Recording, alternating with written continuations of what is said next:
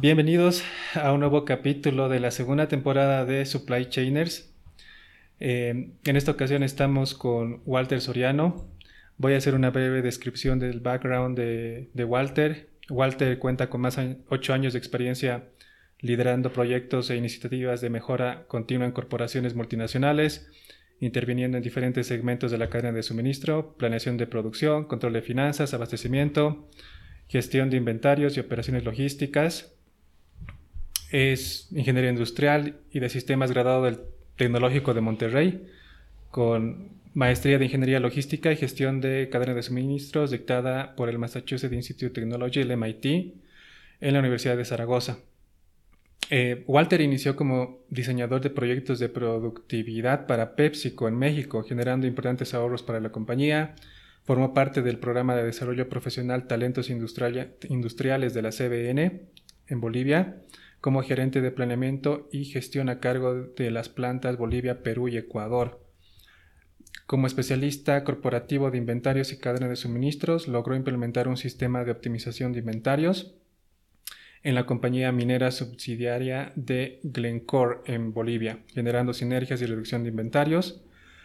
Su experiencia más reciente y destacada como gerente de administración y desempeño logístico en Pfizer a nivel global incluye su participación activa en el proyecto de lanzamiento de la vacuna contra el COVID-19.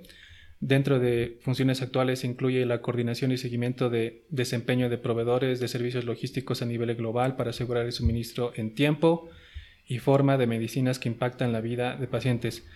Y estoy seguro que es, es, un resumen de tanto que, que, Walter nos va a poder compartir, eh, un resumen muy humilde de, Walter, un gran profesional en el medio. Para los que nos están escuchando de Bolivia, Walter es boliviano, entonces va a ser eh, muy importante que nada, alguien de, de nuestro medio nos, nos explique y nos, conozca, o sea, nos deje conocer más de él. Bienvenido Walter nuevamente, gracias por, por aceptar la invitación. Y nada, nos gustaría conocer un poco más de ti. No, gracias Ángel. Un gusto, bueno, volver a coincidir contigo. Eh, esta vez no en persona, pero bueno, eh, pronto, ojalá otra vez estemos, estemos en persona. Gracias por, por la intro. Eh, y bueno, yo feliz de, estar aquí, poder compartir un poco mi experiencia, y lo que he venido haciendo a lo largo de estos años con, con la gente que se conecte al, a la transmisión. Muchas gracias, Walter. Me gustaría, o creo que a la audiencia igual nos va a interesar conocer un poco de quién es Walter, por qué Walter en algún momento toma la decisión de escoger cierta carrera y, cómo en ese punto la carrera le, va dando o, cómo Walter escoge los siguientes pasos para su carrera. Son puntos en la vida que creo que son complicados de escoger porque definen lo que va a pasar tal vez el resto de tu vida, ¿no? Entonces, si podrías comentarnos qué hiciste, cómo lo hiciste. Claro, ¿no? Con mucho gusto, Ángel. Eh, te comento un poco mi caso. Eh, para decidir estudiar ingeniería industrial y de sistemas es, es un poco curioso. Yo decido dedicarme a esa rama porque principalmente eh, sabía que estaba, era una persona enfocada hacia los procesos. Eso, bueno, cada quien se va conociendo a lo largo de su vida. Pero el, siguiente motivo era muy curioso, era que, bueno, realmente yo no tenía claro qué era lo que me, gustaba, o sea, qué de entender los procesos, qué parte de, conocer y de, y de, enfocarme en los procesos era lo que me apasionaba. Y un poco revisando las diferentes carreras, la ingeniería industrial es una que te ofrece algo mm, bastante amplio. Se cubren muchos temas con una profundidad definitivamente menor que en otras ingenierías, pero eso a uno le da un poco un campo de visión más amplio y en ese momento era lo que yo necesitaba. Y bueno, empiezo a estudiar esta carrera por estos, por estos motivos y a lo largo de los años, mientras estudiaba la carrera, me doy cuenta de que, claro, realmente la ingeniería industrial termina siendo eh, una, una, amalgama de, de, todas las diferentes ingenierías y está metida en medio de, bueno, en medio de todos los procesos que podemos ver dentro de cualquier empresa en funcionamiento hoy en día. Y, es entonces cuando siento que la pasión por, eh, por, por, los procesos empieza a tomar más fuerza y decido especializarme un poco más en justamente esta unión de los procesos. Entonces salto de una ingeniería industrial que es algo un poco más amplio y, menos profundo y, me empiezo a interesar por la gestión de la, de la cadena. Esta cadena que te une diferentes partes de una empresa, que te une diferentes procesos, que, que, está metida en todo. Y estudiarla definitivamente es, es algo que me, que me empezó a apasionar. Eh, esa es un poquito la parte académica, cómo empiezo en la ingeniería industrial y me voy especializando hacia la parte de, gestión de la cadena de suministro. Excelente. En, tu promoción había personal, personas que se dedicaron a las finanzas, había personal que se dedicó a calidad, em, mineros, minería, hay industriales que están en el campo de minería, eh, conozco ingenieros industriales que están en el campo de la seguridad industrial. Entonces, básicamente en ese punto tú agarras todo eso y decides irte por procesos. Y cadena de suministros, que incluye todos los procesos en, en, grana. Buenísimo. Exactamente. Y bueno, acabas la carrera y ¿qué te anima a, tomar o, o, de dónde empezaste a escuchar que existe el tecnológico de, de Monterrey. Va, es, es, algo curioso. Eh, sinceramente, yo estaba, yo estaba ya próximo a graduarme y surgieron, surgió una posibilidad de postular a, becas de rendimiento académico, dando unos exámenes que el Tecnológico de Monterrey iba a, a Bolivia a reclutar gente. Y, me parece una idea interesante, me parece una idea interesante no solo por el prestigio que tiene la universidad y porque, bueno, yo había oído hablar bastante del tecnológico de Monterrey, sino porque yo veía una, particularidad en, estudiar en México. Y eh, la particularidad que yo veía es que, bueno, yo decía, Bolivia, un país que está en vías del desarrollo, probablemente tenga mucho más en común con un país como México. Entonces yo unía estas, estas, dos, estas dos eh, partes y me parecía una idea interesante, ¿no? O sea, yo siendo boliviano quería eh, eventualmente, quiero eventualmente volver a ejercer en mi país eh, y por lo tanto digo, bueno, qué mejor que empezar y, y empezar a, a generar experiencias en un país que dentro dentro de muchos aspectos es similar al, boliviano. Y mm, nada, eso me motiva a postular a la beca. Eh, se da la beca y, bueno, em, y empiezo ahí el, viaje académico en, México, que dura un, par de añitos por ahí. Ahora, bueno, no sé, un poco vinculando esto, que, que a veces no hay acción sin reacción, bueno, nunca hay una acción sin una reacción, más bien te diría. Em, tomo la oportunidad de la beca y al momento de graduarme se da la oportunidad de formar parte de una empresa eh, de, PepsiCo, como, como bien lo mencionabas al principio.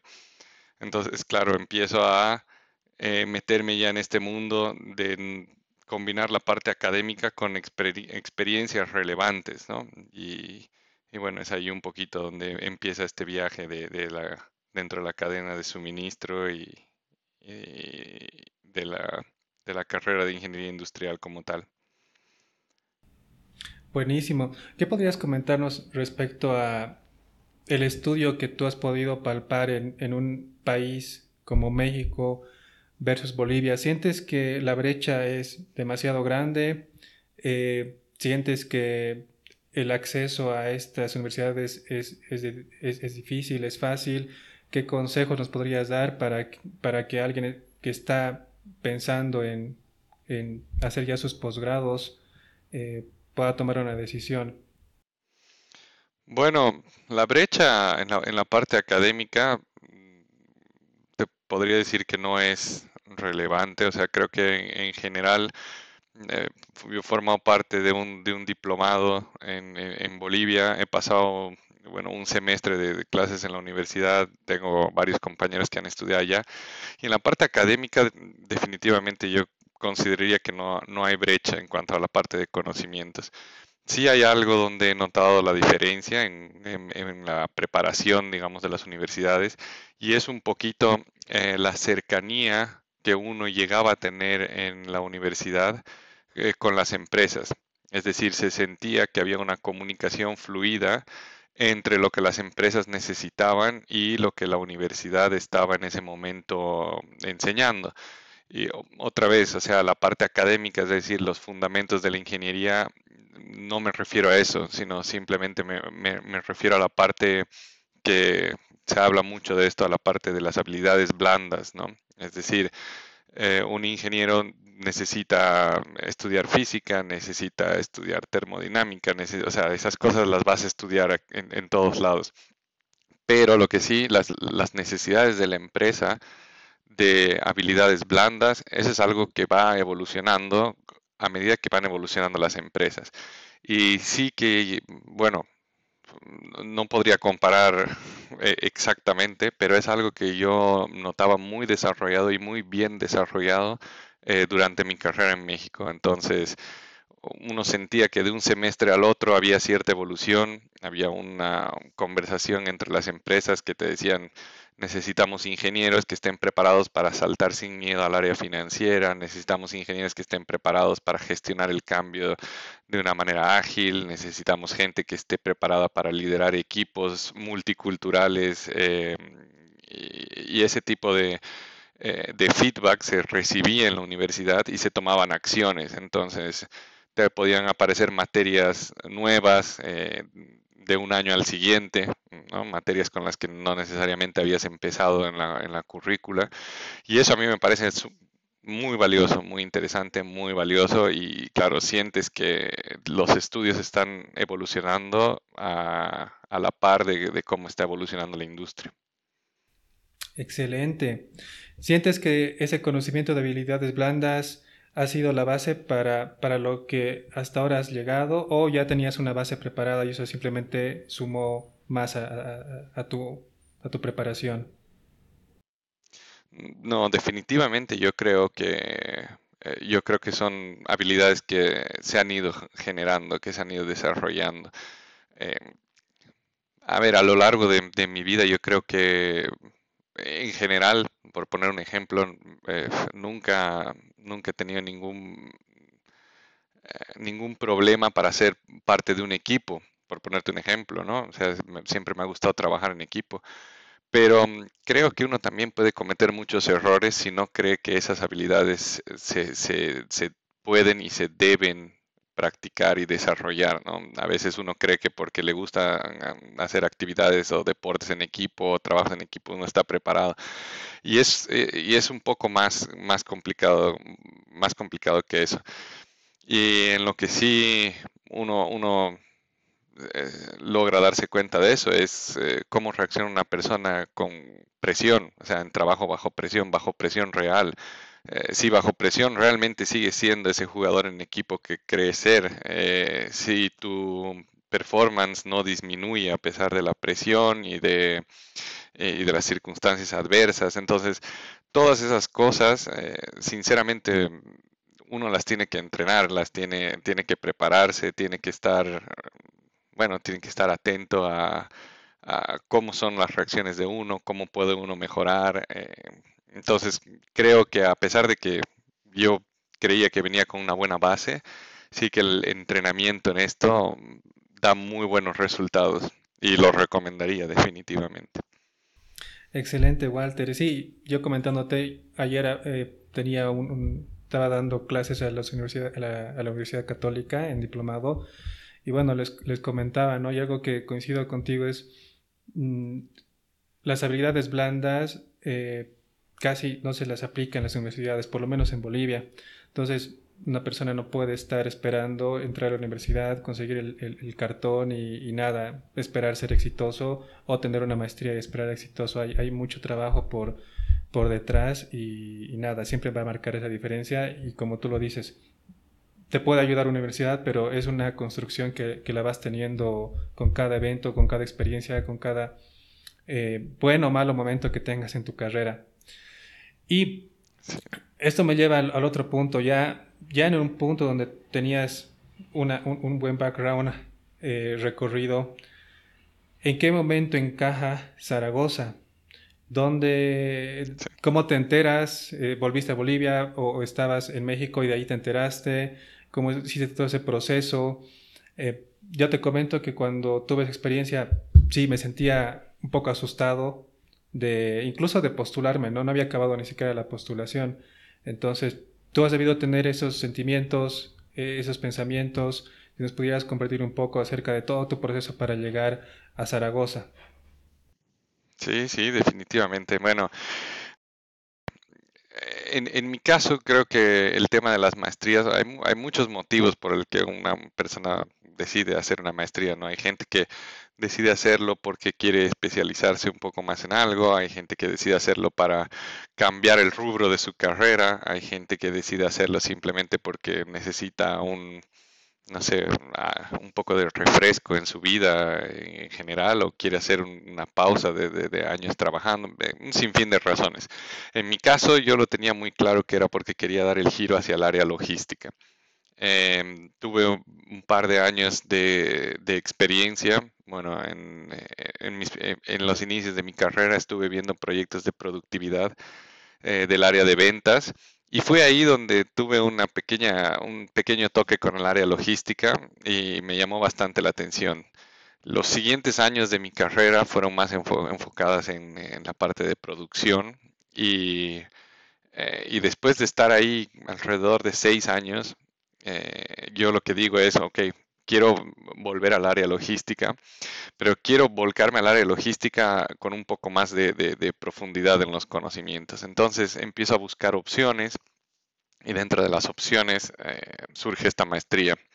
Es una maestría en ingeniería logística y gestión de la cadena de suministro que te ofrecía exactamente esto, ¿no? Te ofrecía darte conocimientos en, eh, en esto, en gestión de inventarios, en gestión de la demanda, en manejar eh, eh, la, variabilidad dentro de las cadenas de suministro, etcétera. Entonces, bueno, me decido por este, por este cambio y principalmente porque, claro, para mí se volvió un reto y yo decía, bueno, ya, ya que quiero especializarme en esto, siendo francos, el conocimiento está ahí afuera. O sea, otra vez esto va un poquito vinculado a lo que hablábamos antes.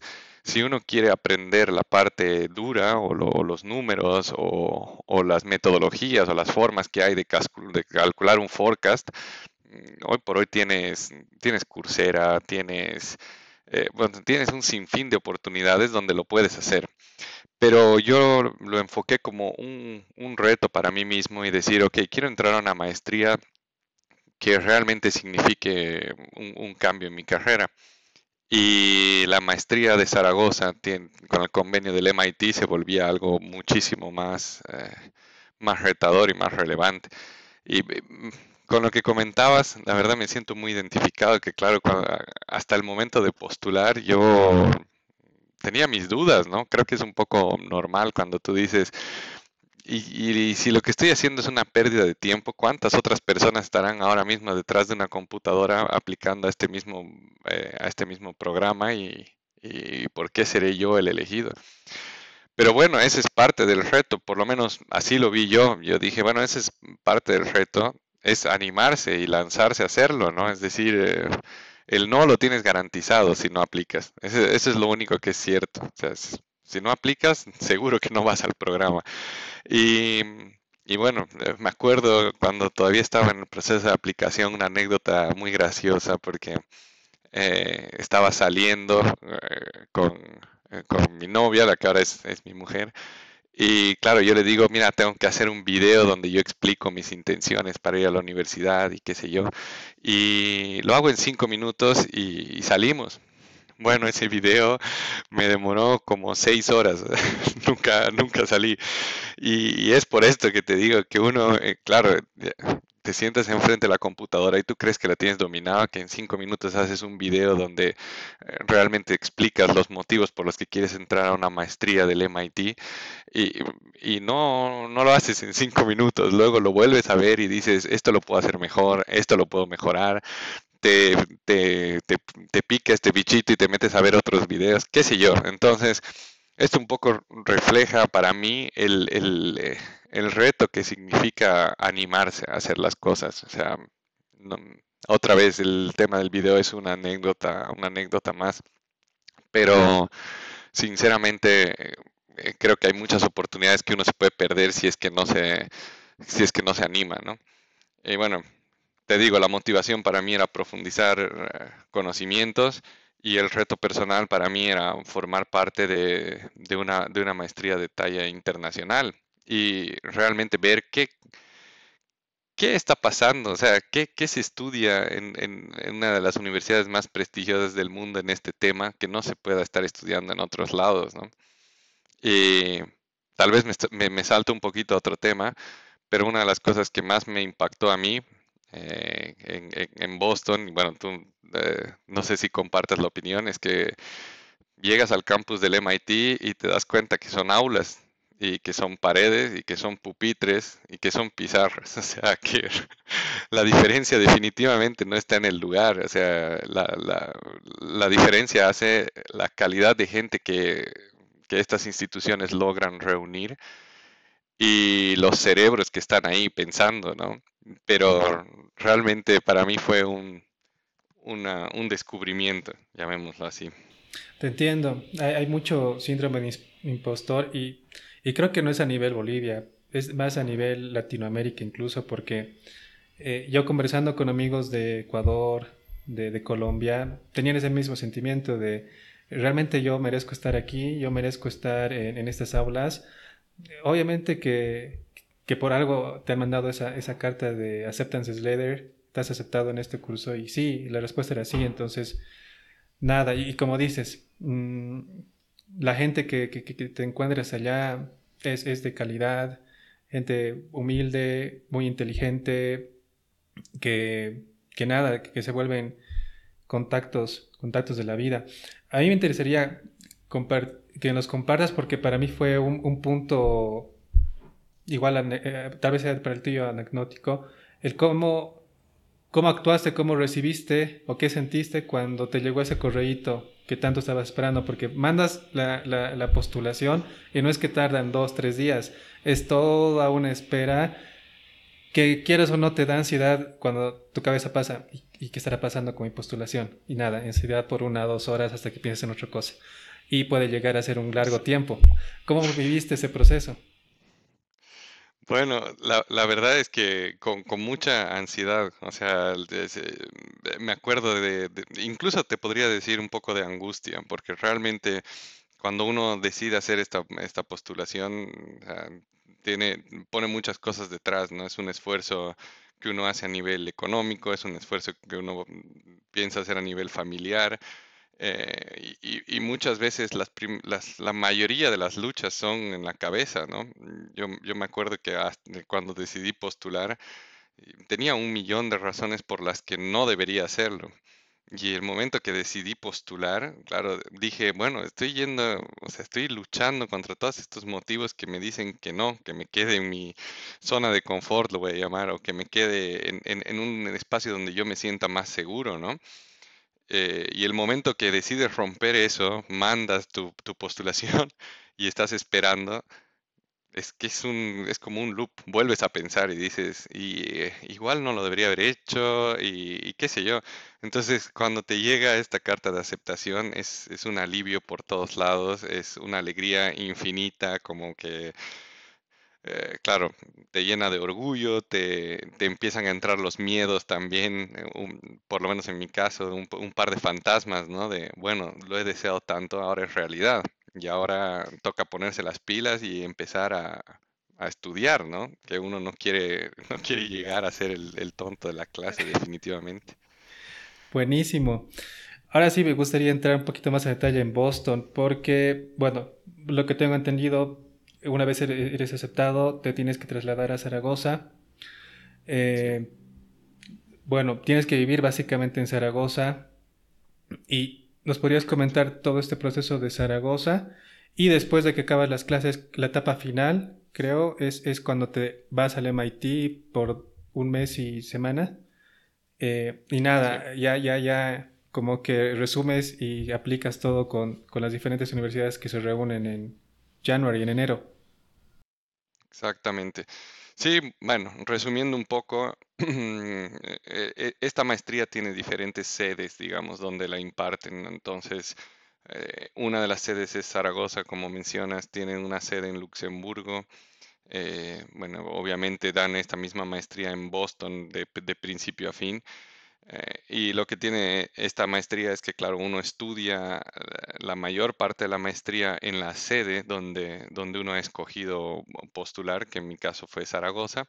Y como bien dices, después de, tener la preparación avalada por el MIT con profesores eh, homologados y demás, uno salta a, Boston por, por un, un periodo de tiempo, por un term, como le dicen ahí eh, a pasar un par de clases y a hacer el networking con, con las diferentes sedes e incluso con, con otros programas del, del MIT. Em, eso es un poquito cómo, funciona, funciona el tema de la maestría, ¿no? Em, no sé, bueno, dentro de todo yo creo que es un programa súper interesante. Y la parte de Boston para mí fue bastante reveladora porque, como, te digo, llegar a, las instalaciones del MIT y qué sé yo, fueron una experiencia para mí como tal.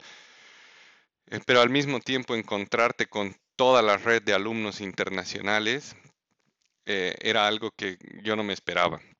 O sea, después de un tiempo de, clases allá hay una feria de proyectos que bueno, la, conoces muy bien, Ángel, que es una feria donde puedes ver exposiciones de proyectos de alumnos de todo lado.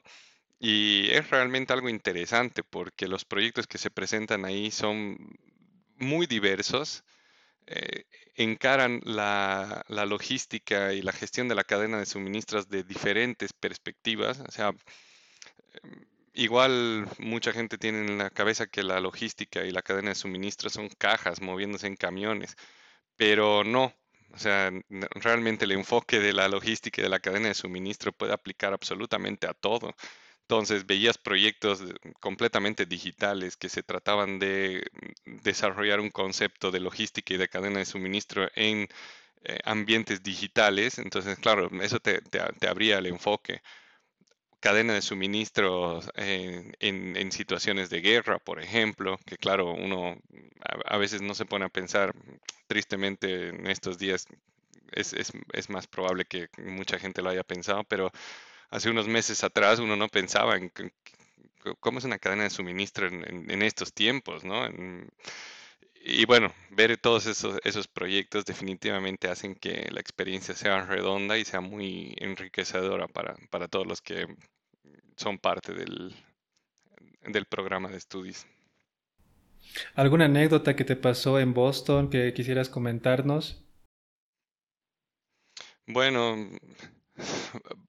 muchas, pero a nivel académico, eh, yo creo que eh, la, la, principal fue durante, el, eh, durante la estadía, ya nosotros hacíamos un simulador, un simulador de una empresa donde uno tiene que ir, bueno, iba estudiando la situación, iba cargando diferentes parámetros y el simulador iba botando un, un, ranking entre los diferentes, eh, entre los diferentes participantes. Eh, y bueno, en términos generales te digo, para, ¿por qué te menciono esa, esa anécdota? Es porque nos hicieron grupos, grupos diversos, o sea, éramos un integrante, cada integrante del grupo era de una sede distinta. Entonces, venía yo de Zaragoza, venía una chica de Luxemburgo, había otra persona que estaba estudiando en, Boston directamente, teníamos a una chica más que estaba, ella me parece, mm, ella venía de, Singapur, bueno, en sí un, grupo bastante diverso, de estos que a veces tú lees en, las, en, los casos de estudio y dices, bueno, ¿qué es diversidad y multiculturalidad en un equipo? Pues eso, exactamente eso.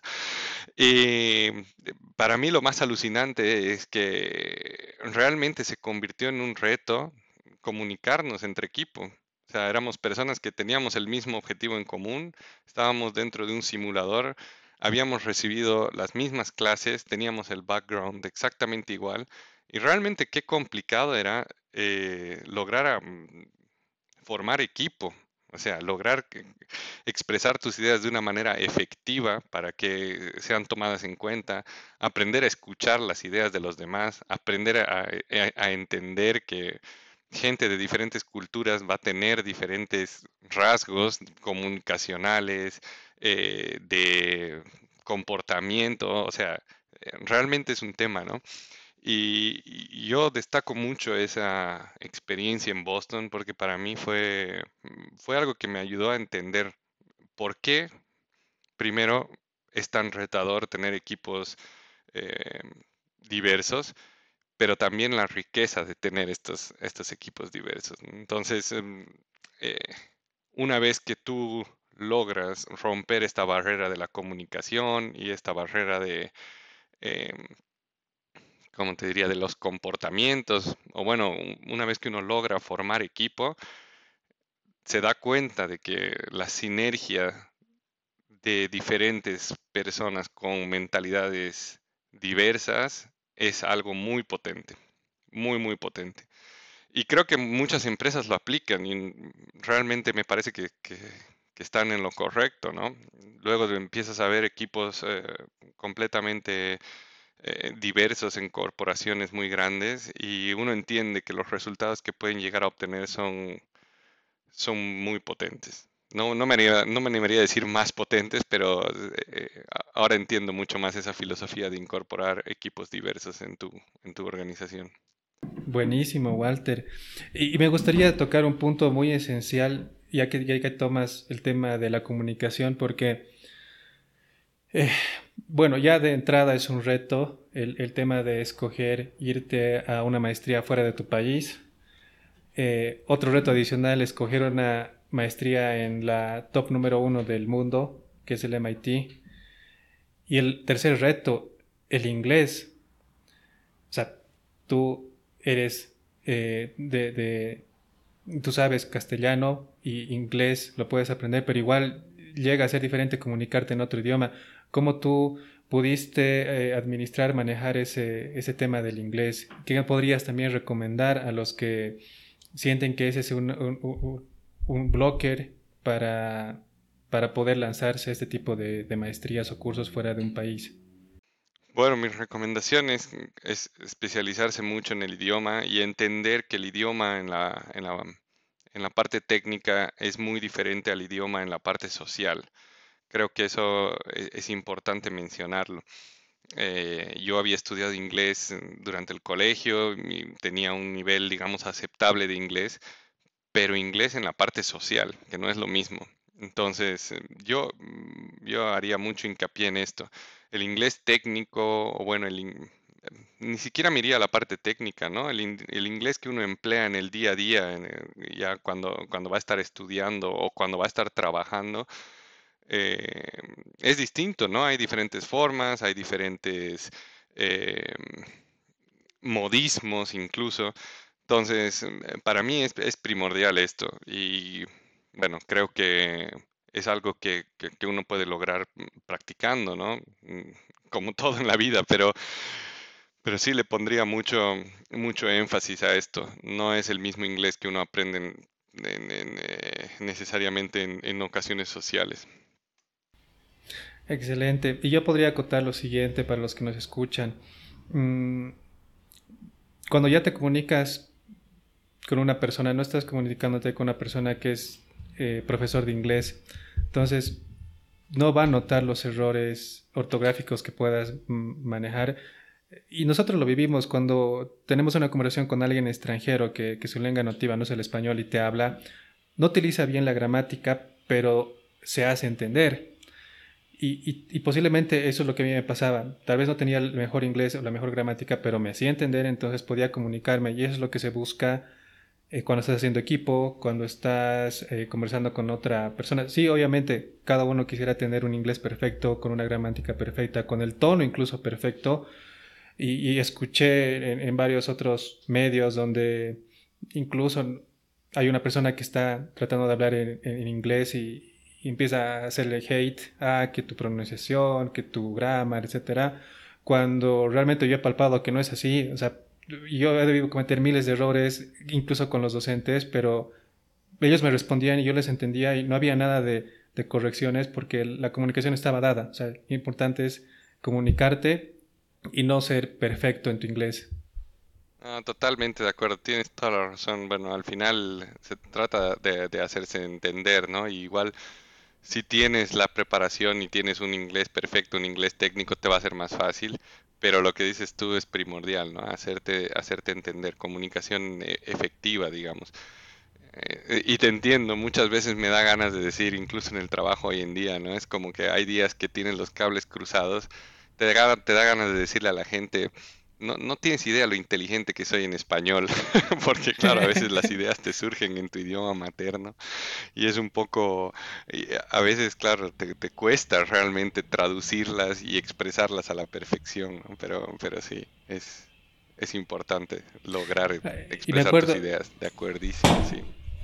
Y me acuerdo que el inglés de una persona que viene de China es mucho más complicado, pero igual trata de expresarse el inglés de una persona que viene de la India es otro tono y nada, tienes que incluso no solo tratar de entender el inglés, sino el, tono del inglés de una persona que vive en, la India o que vive en, la China. Ahí te das cuenta que ellos tienen los mismos handicaps que una persona de habla hispana.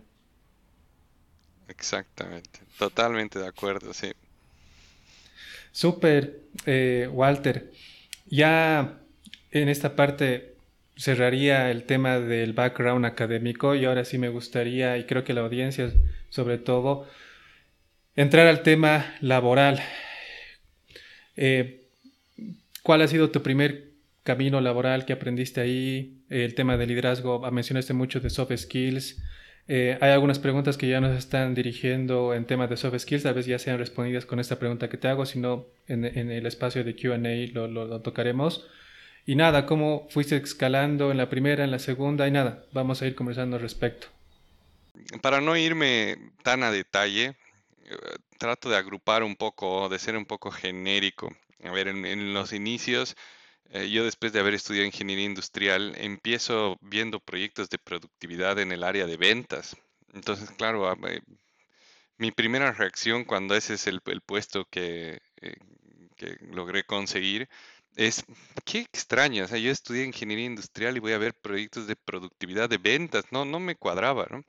Entonces, yo creo que eh, lo, primero que me pasó ahí fue un poco romper estructuras, ¿no? Decir, vamos a ver, o sea, la, productividad es algo que está en, absolutamente todos los procesos de, de, una compañía, sin, sin importar cuál, ¿no?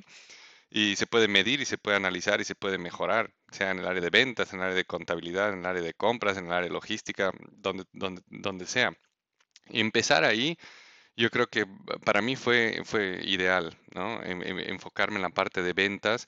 Me quitó un poco ese tabú de que la persona que estudia ingeniería tiene que estar sí o sí en la planta o en la parte operativa. O sea, que, que muchas veces es un poco la creencia, la creencia que se tiene.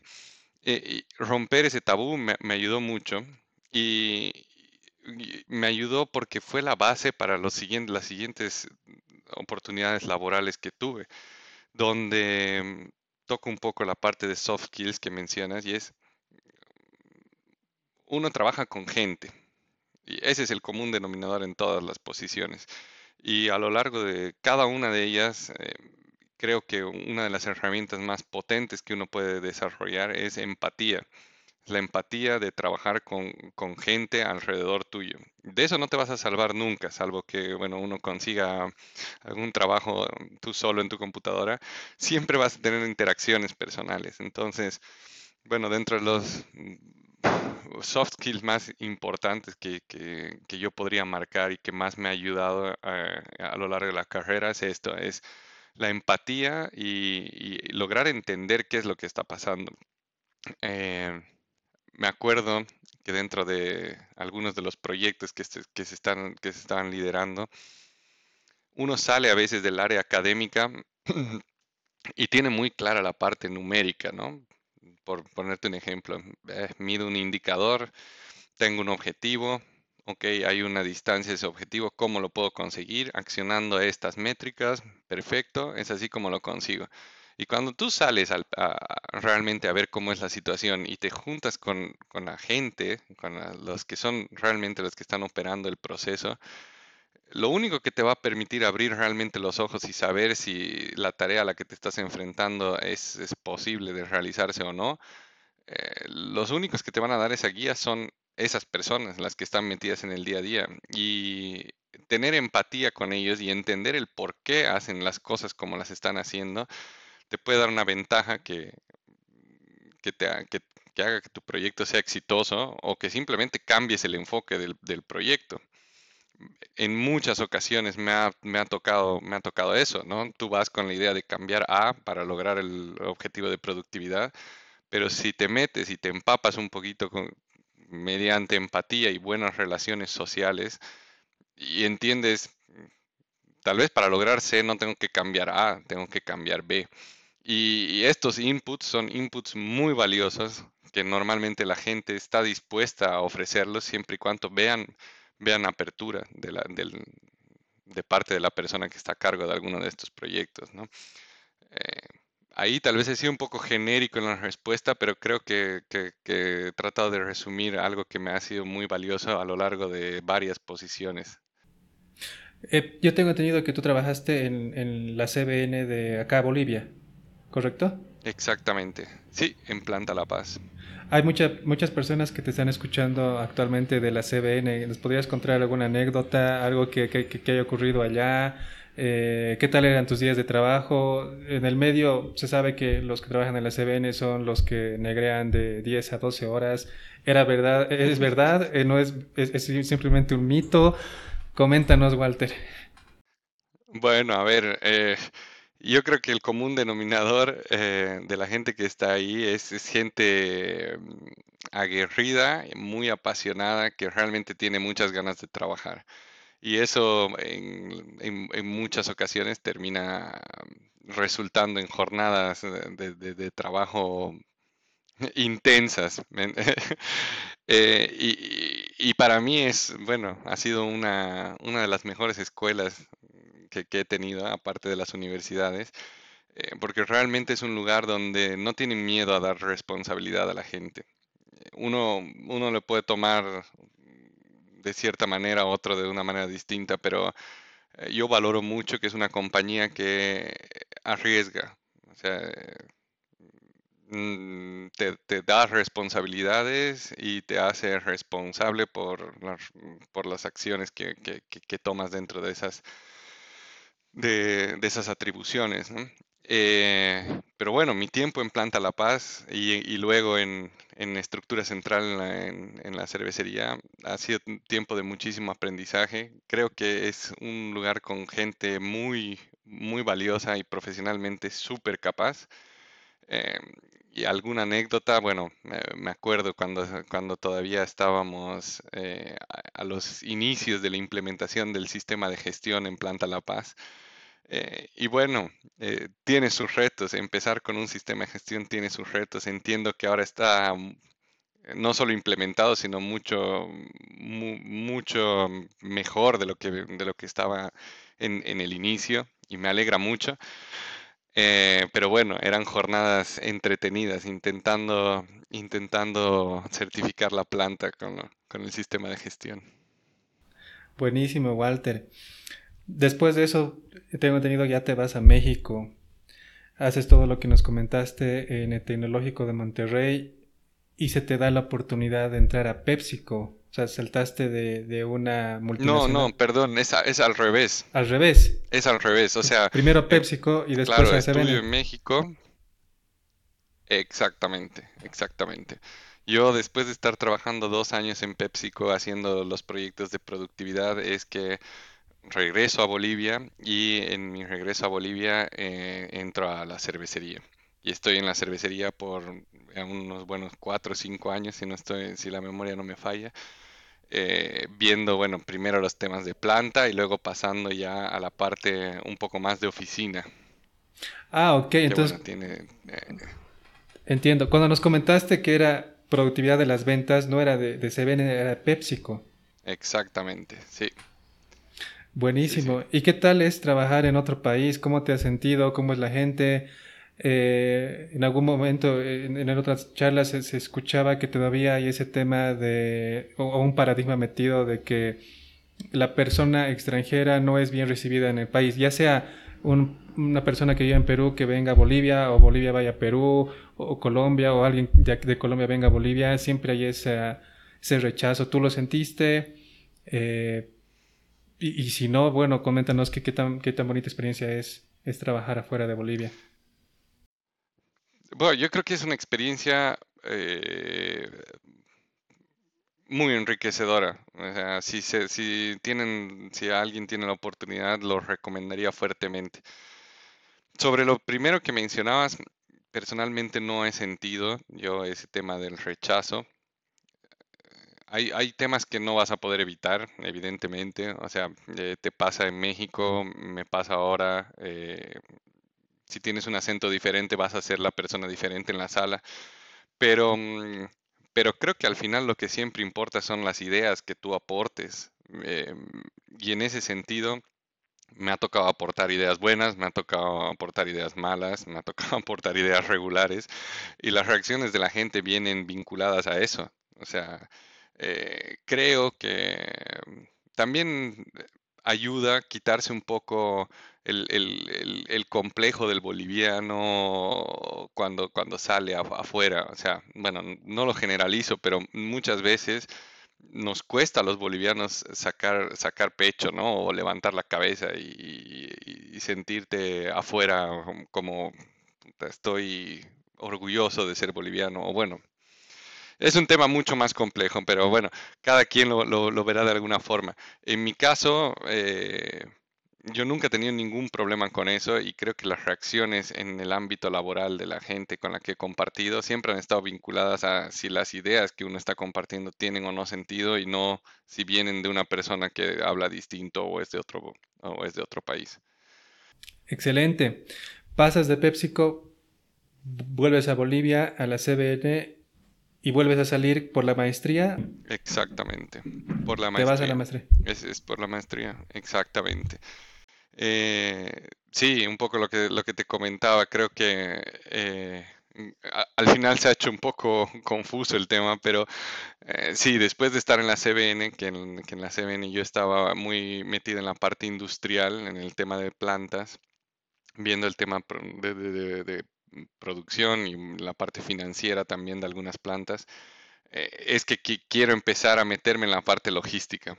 Ahí, ahí empieza mi, mm, empiezan mis ganas por involucrarme más en, ese, en esa parte de la cadena de suministro. Y es ahí donde busco la maestría y bueno, llegamos al punto del que hablamos tanto de Boston. Y bueno, una cosa llevó a la otra y después de la maestría de Boston, sí es que empiezo a trabajar donde estoy trabajando ahora en, Pfizer. Buenísimo, y creo que toda la audiencia que, tenemos ahora estaba esperando ese momento. Y, me disculpo si hemos tomado mucho tiempo para llegar a este, que es el de Pfizer. ¿Cómo llegaste a Pfizer? Eh, ¿Cómo fue tu proceso de postulación? Estoy segurísimo que debió ser similar al, del MIT, el postularte una empresa que, es, que es multinacional. Y nada, todo lo que puedas compartir obviamente y esté en tus alcances de todo este proceso que hemos vivido durante estos últimos años. Eh, el tema de abastecer eh, un insumo, medicamento a toda la población mundial, el tema de controlar esa cadena de suministros, la materia prima, eh, de, dónde obtienes, el, negociar con, gobiernos. Y más aún, yo, yo estaba en la cadena de frío y la cadena de frío es completamente diferente a la, que manejan en la logística. Tiene una complejidad adicional que, administrar y sé que las han tenido que, evaluar y, mapear cómo, cómo, cómo intentar no fallar. Entonces, si podrías, e, e, en, ese marco que te comenté, lo que puedas comentarnos, nos, sería sí, mucha sí, seguro. Bueno, sí, yo encantado, es algo que, a mí me apasiona y que a mí, que ha significado mucho para mí, así que feliz de, compartir todo lo, posible. La parte del proceso de selección, si quieres, la voy a mantener lo más corta posible para aprovechar el tiempo en la parte de logística y de cadena de suministro. Eh, el, proceso de selección se da porque, bueno, sinceramente ese es otro de los pluses, ¿no? Una buena maestría normalmente te da la, opción de por lo menos presentarte a algunos, algunos puestos de trabajo. O sea, no es, no es un misterio. Estas compañías, o muchas compañías multinacionales, están constantemente buscando talento. Y, y bueno, tienen los ojos puestos en ciertos programas. Entonces, bueno, también es un dato importante si es que hay alguien escuchando que está buscando una maestría. Creo que el tema de empleabilidad y buscar un, máster que tenga un buen índice en esto es, es, primordial. En mi caso, terminando la maestría, la tesis que hago de la maestría estaba vinculada a la cadena de suministro de pruebas clínicas, de ensayos clínicos. La había hecho con otra, em, con otra empresa farmacéutica, no con Pfizer como tal. Pero eso me abrió a mí hacia una cadena de suministro que yo hasta el momento no, tenía en mente. Había trabajado en eh, comida, o sea, PepsiCo Alimentos, que son los diferentes snacks que vende PepsiCo, bebidas, que es la parte de la cervecería, incluso en una minera, que es otra cadena de suministro, y en eh, la maestría eh, me, sumerjo en la cadena de suministro de farmacéutica, me llama muchísimo la atención y cuando Pfizer viene a buscar a buscar profesionales al, máster, me apunto de, cabeza, ¿no? Eh, eso para resumir la parte de, eh, de, del proceso de selección. Y ahora, bueno, una anécdota y es realmente se vincula al segundo tema que hablabas. Yo cuando estaba postulando para, para este puesto, también tenía los ojos puestos en una empresa consultora y hablaba con un amigo y finalmente tenía las dos opciones sobre la mesa. Tenía la opción de irme a, Pfizer, a la farmacéutica o a esta consultora. Y un amigo me dice, no te recomiendo que te vayas a, una farmacéutica. Las cadenas de suministro en las farmacéuticas son muy aburridas, son lentas, normalmente tienes inventarios muy altos, no hay mucho riesgo, es una, es una industria que se va siempre por el lado seguro, porque obviamente estás hablando de, pacientes y de salud, entonces todo el mundo siempre quiere evitar riesgos y es una cadena de suministro muy, muy conservadora. Y por otro lado, claro, la consultora te ofrece una vida mucho más dinámica, más metida en proyectos y qué sé yo.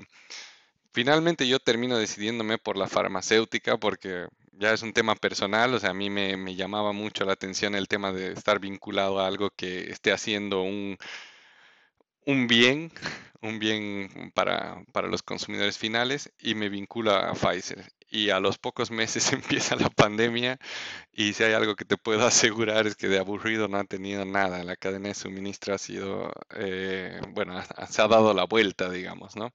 No quiero hacer, hacer preguntas que obviamente no, no, pueden ser respondidas por tema de confidencialidad, pero eh, voy a hacer preguntas más macro. ¿Cómo, ¿Cómo ustedes se han preparado y varias empresas se preparan de tener algo planificado, como dices, con tus stocks de seguridad bien administrados y tener un boom? Y tener un boom en, en, en, la demanda que tienes que, que cumplir y obviamente todo ese boom de la demanda te va arrastrando a toda tu cadena de suministro, incluso las finanzas, donde consigues más dinero para comprar materias primas, inventarios, mm, transporte, centros de distribución que no tenías planeados tener y ahora tienes que tener. ¿Cómo tú administras ese cambio drástico en, en una logística? Bueno, yo Mm, si, si, no, si no hubiera estado presente en, esto, te diría, es, es, prácticamente imposible, pero es algo que, que, se da y yo creo que hay un sinfín de factores, obviamente, no, no creo que te pueda mencionar ahorita, estas, estas fueron las claves, pero mm, eh, creo que definitivamente han habido puntos clave que han permitido que las cosas salgan adelante, o sea, el, el hecho de tener eh, información a la mano para poder manejar distintos escenarios. El hecho de también tener una cultura organizacional que sea, que esté un poco arriesgada, ¿no? Porque lógicamente esto va en, contra de todos los pensamientos conservadores. Al, al mismo tiempo, tener una, una estructura dentro de la corporación lo suficientemente flexible para trabajar con demasiadas, eh, demasiadas variables que son completamente desconocidas, ¿no? te, yo te comento un par de, de, conversaciones y claro, cuando nos sentábamos y decían, ok, hay que preparar el presupuesto, un presupuesto para el transporte de la vacuna. Bueno, perfecto. Y entrabas a la reunión y era, vale, perfecto, vamos a preparar un presupuesto. ¿De, de, de, de cuántas dosis estamos hablando? No, no, no se sabe. En un principio no se sabía, ¿no? Bueno, ok. Eh, ¿cuán, ¿Cuán grandes van a ser las cajas donde van a ir las vacunas? Mm, no se sabe porque, claro, todavía no se ha aprobado la vacuna y no estamos seguros. Ok. Eh, la temperatura, mm, presumimos que va a ser de menos 70 menos 30. Entonces, bueno, ok, ¿qué, sabemos? ¿Qué sabemos? Y, es una situación donde realmente lo único que sabes, y, creo que eso ha sido definitivamente lo que ha cambiado todo, lo único que sabes es que lo vas a hacer. O sea, eh, te soy 100% sincero y no quiero que suene a, a un eslogan, simplemente sabes que no hay opción, ¿no? O sea, te estás jugando, el requerimiento que llegó al equipo fue miren, tenemos posiblemente una solución. Nuestra cadena de suministro puede ser la diferencia entre que el lanzamiento sea exitoso o no. Porque, bueno, no es un misterio que la vacuna de Pfizer tenía esta particularidad de la cadena de frío que mencionas tú. Si no se logra eh, sobreponer este obstáculo, o sea, sobrepasar este obstáculo, perdón, definitivamente no, bueno, no hay chances de que pensemos en llegar a los mercados como teníamos pensado, en, suministrar a tantos países como se tenía pensado. Entonces, estás en una situación donde es lo hago o lo hago, lo hago porque lo hago, ¿no? Entonces, ahí es donde entran mucho los factores que te comentaba, tener una organización flexible, tener una, una organización que esté apoyando constantemente, que lances ideas locas, ¿no? O sea, yo te puedo, te puedo asegurar, eh, uno de los, de los lanzamientos que, hubieron junto con la vacuna son unos dispositivos que se incluyen en todas las cajas de envíos de vacunas ahora, no, no, sé si lo vieron, son más o menos del tamaño de un celular, que son dispositivos que no existían dentro de nuestra cadena de suministro hasta ese momento. No existían. Es lo que dices tú, la cadena de suministro de, de frío es, es muy complicada. Y peor si vas a mover un producto tú tienes no solo que moverlo frío, tienes que asegurar que se ha movido frío durante, desde el inicio del trayecto hasta el, hasta el final. Y, y, lo tienes que poder comprobar y tienes que poder decirle al, usuario final, este es el registro de cómo ha sido la temperatura desde que yo lo he, subido a la caja en la fábrica y, te lo estoy entregando aquí y este es el respaldo porque eso certifica que mi producto va a servir para lo que tiene que servir. En ese momento no existía la tecnología y surge la opción de utilizar estos dispositivos. Son, como te digo, son unos dispositivos que se controlan, eh, que, perdón, que se conectan a las redes de celulares y están constantemente grabando la temperatura dentro de las cajas, están constantemente grabando eh, eventos de luz. En caso de que se abriese una caja y, entra luz, eh, el dispositivo lo registra. Entonces, claro, si yo me pongo a hablar de ese dispositivo antes de la pandemia, eh, y lo puedes ver en muchas de, estos slides que presentan hacia dónde va la cadena de suministro del futuro, te aseguro que ese hito lo ponían en el 2030 por lo menos. y yo creo que no les faltaba razón, ¿no? O sea, seguramente en un desarrollo normal, en el 2030, alguna empresa se lo, se, se lo hubiera empezado a plantear ya más en serio y hubiera empezado a invertir en estos dispositivos pero claro, las circunstancias son diferentes, ¿no? Y eh, en el caso de, de la pandemia llegó esta, la idea de este dispositivo, se la apoyó y eh, son dispositivos con los que se está trabajando hoy en, hoy en día. Todos los envíos de las vacunas salen con estos dispositivos. Entonces, ha sido algo muy dinámico, ha sido algo que ha cambiado la cadena de suministro de principio a fin, eh, ha sido algo que ha cambiado, que ha cambiado drásticamente el comportamiento también de, de lo que va a ser la empresa en el futuro, ¿no? Nos ha abierto los ojos a lo que se puede lograr conseguir eh, siendo pioneros en algunas, en, algunas cosas. Excelente, sí. Y recuerdo el dispositivo. Eh, es un dispositivo que te mide la temperatura y lo puedes meter a la computadora y te da un, reporte en PDF que, como dices, te dice por dónde... Eh, o sea, cuál ha sido la temperatura. Ya, si, si tú ves que la línea de menos 25 está, ha pasado en tal fecha, en tal hora, posiblemente ya, ya no sea válida ese, ese lote de producto. imagino el, el, no sé cómo habrán administrado eso eh, las personas que han recibido esa información, que, pero me imagino todo lo que ha debido pasar para poder tener esa, ese respaldo que les, que les pedían. Bueno, no, bueno, y definitivamente un, un trabajo titánico que Ah, yo, o sea, yo no estaba involucrado ni en el 1% de esto, o sea, yo te digo, esta era parte activa en la parte de presupuestos, en la parte financiera, pero el trabajo que han hecho los otros equipos en, en investigación y en poner todo esto, como tú dices, todos estos detalles juntos para que funcionen, es algo que para mí ha sido alucinante, sinceramente. Hay, detalles, o sea, perdón que me apasione en esto, pero hay detalles que, claro, uno a veces no, no, no, no logra ver.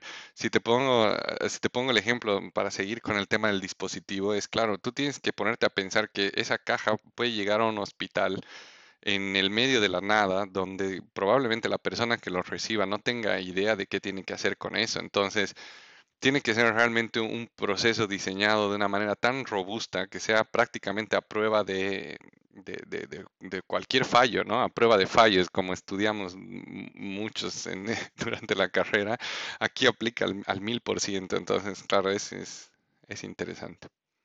Súper. Hay un punto que, que yo creo que ha debido marcar también la aguja en el tema del éxito que ha tenido la compañía en haber hecho llegar las vacunas a, diferentes partes del mundo. Eh, y es el tema de cómo han manejado las negociaciones. En, en cadena de suministros se manejan bastante las negociaciones con proveedores en el lado de inbound logistic, con tus suppliers, quienes te proveen la materia prima. Tienes que negociar con tus eh, stakeholders para conseguir financiamiento para toda la operación. Y ya en la logística de salida, todo el tema de camiones, forwarders. Eh, escuché o, leí en algún lugar en, donde todo, todo esto era un boom en, las noticias, cómo estaban negociando con Merckx, eh, cómo transportar por el mar. Entonces, de hecho, estoy seguro que... y el gobierno, tenían que negociar con gobiernos cómo hacer llegar las vacunas con empresas de, aire. Entonces, ¿cómo tú recomendarías a las personas puedan manejar este tipo de negociaciones? ¿Qué estrategias podrían aplicar? ¿Qué herramientas tú has visto que se podrían utilizar y te han funcionado para el tema de negociación? Y obviamente si puedes mencionar algo relacionado a Pfizer, excelente. Sí, bueno, a ver, ahí me, alejo un poquito del tema vacunas, porque ah, en el tema vacunas creo que ha sido algo oh, bastante específico, por llamarlo de alguna manera. Eh, creo que mm, creo que no solo Pfizer estaba interesada en mover las vacunas, sino una vez que la vacuna estaba disponible, creo que había un interés general de todos porque esas vacunas se muevan, incluidas las, las empresas que que transportan las cosas. Y definitivamente eso tiene que haber influido en las negociaciones. O sea, mm, me, alejo un poco de ese tema porque no, no he sido parte de esas negociaciones en primera persona y, bueno, estoy comentando simplemente temas que de, de, conocimiento general. Ahora, sí te puedo comentar cómo, cómo va cambiando esa relación en la cadena de suministro actual. Estás hablando de que, dejando un poco de lado el tema de la pandemia, tienes una cadena de suministro completamente eh, conmocionada, por decirlo de alguna manera. Nosotros ahora eh, en la cadena de suministro convencional tenemos problemas para llegar a diferentes partes del mundo. Tienes aeropuertos que están bloqueados por, eh, por tema COVID tienes otros eh, países que, se siguen cerrando, un desbalance completo de contenedores en diferentes puertos del mundo. Entonces, hoy por hoy es, es, eh, es realmente un escenario bastante retador eh, para mantener tu cadena de suministro funcionando. Ahora, una, una estrategia que para mí es posiblemente, no sé si de las únicas o una bastante eficiente, es bueno, no perder flexibilidad, ¿no? Eh, ¿Qué es lo que nosotros intentamos hacer en la cadena de suministro convencional? Es, bueno, tenemos las opciones de, envíos para algunos productos, envíos marítimos envíos aéreos. Tienes un puerto congestionado, bueno, si tienes la capacidad de enviarlo aéreo, lo haces aéreo. O te cierran los aeropuertos, lo puedes mandar marítimo, lo mandas marítimo. Es abrirte una opción. Siguiente opción, flexibilidad en cuanto al uso los diferentes proveedores. No casarte siempre con un proveedor y tener un proveedor que sea el que te maneja todos los movimientos del punto A al punto B. Tener siempre dos o tres opciones. Eso te da más flexibilidad y de alguna manera te da una palanca de negociación si en determinado momento necesitas hacer un cambio de, proveedores, mejorar tus precios, eh, demás. Em, y aparte de eso, para mí entra mucho el tema de la estandarización y eso se vincula a los sistemas de gestión dentro de las organizaciones. Eh, hablo de la cadena de suministro farmacéutica que tiene que estar muy bien controlada, tienes que tener todo en orden para temas de importación, exportación, todos los papeles que se necesitan para cumplir con entes regulatorios y demás. E, es fundamental que tú tengas todo esto controlado, en orden, eh, cosa de que tú tengas una capacidad de reacción casi inmediata, ¿no? Eh, entonces, claro, todos estos pasos uno lo tiene que realizar antes de que la cadena de suministro esté completamente conmocionada. Porque cuando la cadena de suministro está conmocionada, es bastante complicado que te pongas a habilitar un nuevo aeropuerto al que no has enviado nunca ningún producto, ¿no? Entonces, yo, yo veo que el tema de la pandemia está llevando a, a las cadenas de suministro a esto, a analizar mucho más a detalle cuáles son, los, las opciones que tengo sobre la mesa y abrirme todavía muchas opciones más antes de que realmente sean necesarias. Y esa es una estrategia que se está aplicando hoy en día, que, que la, aplicamos constantemente como muchas empresas, me imagino, y que está dando muchos resultados, ¿no? Ahora, hay también otro, otro punto. Hay un dicho que dice, a río revuelto, ganancia de pescadores. Y es que a veces cuando la cadena de suministro está de cabeza, no necesariamente todos están en crisis. Eh, puede que alguien esté sacando una mejor ventaja. En, o sea, estoy hablando en términos de, de transporte, ¿no? Entonces, claro, tener una visión muy crítica y muy analítica de cómo funciona tu cadena de suministro ayuda a identificar esas partes y optimizar tus procesos de transporte, de contratación, de adjudicación. creo que ahí hay oportunidades interesantes. Excelente. Gracias por compartir eso, Walter. Hay una pregunta que la voy a tomar como de formato porque en toda cadena de suministros si bien hablábamos de negociar de manera externa, también tenemos que negociar de manera interna. Y una negociación que siempre es tediosa y desgastante cuando no se tiene la estructura, los procedimientos establecidos es cómo coordinas y cumples o le cumples al área de ventas. En muchas empresas se, habla del el área de logística, es el área de servicio. En otras se toma como, como, como si fueran un equipo al mismo nivel. Entonces, ¿Cómo tú recomendarías administrar este problema de, no poder cuadrar un forecast, cuadrar un presupuesto, cuadrar un budget, el nombre que, tenga en la empresa, pero el significado es lo mismo. ¿Cuánto voy a vender el siguiente mes y cuánto voy a vender los siguientes 12 meses? ¿Qué nos recomendarías? ¿Qué recomendarías al público que nos está viendo ahora? Es durísima tu pregunta, pero a ver, ¿qué, recomendación se puede dar? Hay, hay muchas variables ahí a evaluar. Sin duda, yo creo que mm, la primera recomendación es estar alineado con la estrategia de tu empresa. Em, el área de la cadena de suministro, eh, como decías tú, muchas veces está vista como un área de servicio, pero creo que se está cambiando y está cambiando rápidamente porque el área de la de cadena de suministro y de logística en general se puede volver un gran diferencial y se puede volver un, realmente una ventaja competitiva de tu empresa. Eh, lo vinculo otra vez netamente al tema de las vacunas. Eh, ya te, digo yo, si la cadena de suministro y la logística no se hubiera logrado, no había la opción de distribuir las vacunas. Y ya, ya me dirá alguien que, de qué hubiera servido tener la, tener la fórmula y poder producir por montones si no la puedo mover. Entonces, yo creo que esto rompe un poco el paradigma y te hace, te hace ver, ok, la logística realmente se puede volver una ventaja competitiva de tu empresa. Y ahora lo vinculo al primer punto que te decía, eh, es que la gente de cadena de suministro tiene que estar alineada con la estrategia de la compañía en todo momento.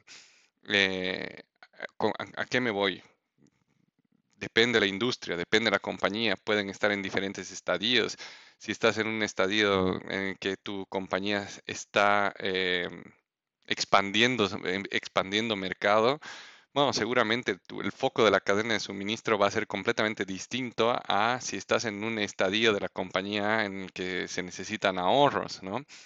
Entonces, ¿a qué me voy? Em, en la cadena de suministro nosotros estudiamos el efecto látigo, que es, muy conocido, ¿no? Entonces, claro, ¿qué puedes hacer para, para reducir la variación de estas olas del látigo? estar lo más pegado a la fuente primordial de información. Y la fuente primordial de información a nivel empresa yo considero que siempre va a ser la estrategia de la compañía. Si se tiene una estrategia clara, la cadena de suministro tiene que, tiene que actuar acorde. Y yo me imagino que obviamente el área de ventas también y el área de compras también, eh, pero esto reduce mucho el ruido. ¿no? Eh, muchas empresas, si no hay ese, ese esa alineación con la estrategia de la compañía es donde empiezan a haber problemas, ¿no? Que la estrategia de la compañía es nos vamos a expandir y de repente en las reuniones de, Sales and Operations te, empiezas a escuchar que, bueno, vamos a empezar a reducir inventarios porque es lo que se dice, hay que reducir inventarios. Bueno, Sí, evidentemente es una buena práctica reducir inventarios, pero ¿cuándo? ¿Cuánto? ¿En qué momento? si tu estrategia es expandirte, quizás te corresponda tener un, más bien crecer en inventario cierto periodo de tiempo para luego reducirlos, ¿no? O sea, te digo, para mí es una pregunta compleja la que haces, pero mm, creo que mi recomendación siempre sería eh, apegarte mucho a la estrategia de la compañía eh, y ver que realmente la cadena de suministro sea un habilitador para conseguir la estrategia. Súper, Walter. Sí, e-, es, difícil, hay mucha teoría, hay mucha... Mm, mucho plan de acción que puedes encontrar, pero nada, no, no, se aplica, no hay como una varita mágica o una fórmula secreta que te diga sigue estos pasos y no vas a escuchar problemas de comunicación. Y hay una base, hay una base que la tocaste que se llama SNOP, el Sales and Operation Planning. Voy a tratar de hacer la pregunta muy directa. Si no tienes un SNOP, ¿qué harías, Walter? Si tu empresa no tuviera un SNOP, ¿cómo actuarías tú liderando logística? Ah, bueno, es una buena pregunta. Lo implementaría. eh, bueno, es, una opción, ¿no? Pero eh, si no, eh, creo que la, la, forma lógica es, en, es entender que la función del, del, área logística es dar un buen servicio en general a, al, área, al, cliente interno inmediato, ¿no? Eh, realmente creo que son necesarios estos foros donde se intercambian ideas, donde se pueden entender cuáles son los, los, pasos a seguir. Si no tuviera eso, yo creo que mm, corre uno mucho el riesgo de empezar a actuar en silos, que creo que sería un, grave error, ¿no? Justamente este Sales and Operations surge como, bueno, el vínculo de dos eh, entidades que históricamente o en muchas compañías un poco tradicionales siempre eran como separadas, ¿no? Entonces, eh, unirlas creo que es algo, algo primordial. Así que bueno, no sé, intentaría implementar algo similar o entender realmente qué es lo que eh, bueno, cuál es la función que estamos cumpliendo para, para hacerlo de la mejor manera posible. No es nada menor el detalle de, comentar que en muchos casos tampoco llega a ser exitoso, ¿no? Eh, va a depender mucho de la, de la, cultura de la compañía también. Eh, y al final, bueno, creo que mil factores eh, influirían ahí. Pero sinceramente, no sé, mm, es muy buena tu pregunta, me has agarrado un poco en curva, no, mm, no se me ocurre mucho alguna otra opción, no sé si tú tienes algo ahí en mente que no, a, mí no se me ocurre alguna, alguna otra idea. No, yo, a ver, creo que el Sales and Operation Planning se basa en la comunicación, uno de los pilares fundamentales, cómo comunicas entre tus distintos departamentos, la información que administras. Entonces, trabajaría en mejorar la comunicación y tener un acercamiento hasta que paralelamente, como dices, esté implementándose esto. No es nada difícil, puede ser desgastante y algo que, que sí, como dices, puede, puede ser la diferencia entre que funciona o no es cómo las cabezas están alineadas para que esto suceda, porque puedes ser el mejor en el tema de implementación, pero si el director, el gerente general, el CEO de la compañía lo ve como algo simple o algo menor y, o que no le da no le da la importancia que corresponde, no hay mucho que puedas hacer en una empresa de ese tipo. Nada, ser un bombero tal vez sería la respuesta mía. Exactamente. Estar apagando incendios constantemente, 100% de acuerdo, sí. Excelente, entonces ya Walter, en esta etapa vamos a entrar al, tema del, del QA. Eh, preguntas que nos han hecho todos los que están participando de, de, esta sesión. A ver, la primera pregunta que yo estoy visualizando en la pantalla en este momento es, ¿cómo fue su logística de importación para abastecer sus materias primas y envases para las vacunas durante la coyuntura? ¿Cómo recibiste ese, proceso, Walter? Sí, bueno, la respuesta va a ser un poco aburrida en ese sentido, pero tiene mucho que ver con que la empresa ya era una, o sea, Pfizer en sí ya producía vacunas. Entonces, eh, si bien las cantidades habrán cambiado, bueno, han habido algunas particularidades en cuanto a los procesos de importación o de o de liberación de algunos materiales ha sido algo bastante, bueno, común por lo, por lo que tengo entendido.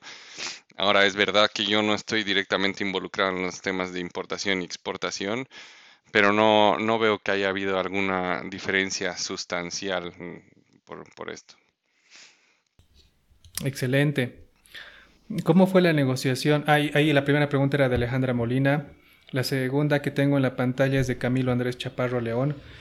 ¿Cuál fue la negociación más compleja que tuvo para poder cumplir con el bienestar de la cadena de suministro al principio de la pandemia?